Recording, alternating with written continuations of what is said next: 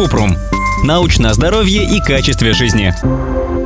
Есть ли вред от круп в пакетиках для варки? Кратко. Нет, это не вредно. В пакетиках для варки используют пищевой пластик, который соответствует требованиям безопасности.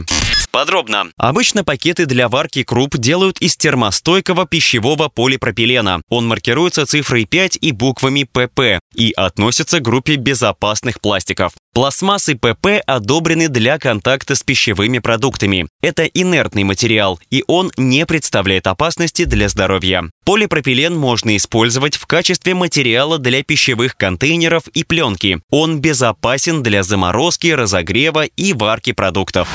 Ссылки на источники в описании подкаста. Подписывайтесь на подкаст Купрум, ставьте звездочки, оставляйте комментарии и заглядывайте на наш сайт kuprum.media. Еще больше проверенной медицины в нашем подкасте без шапки. Врачи и ученые, которым мы доверяем, отвечают на самые каверзные вопросы о здоровье. До встречи!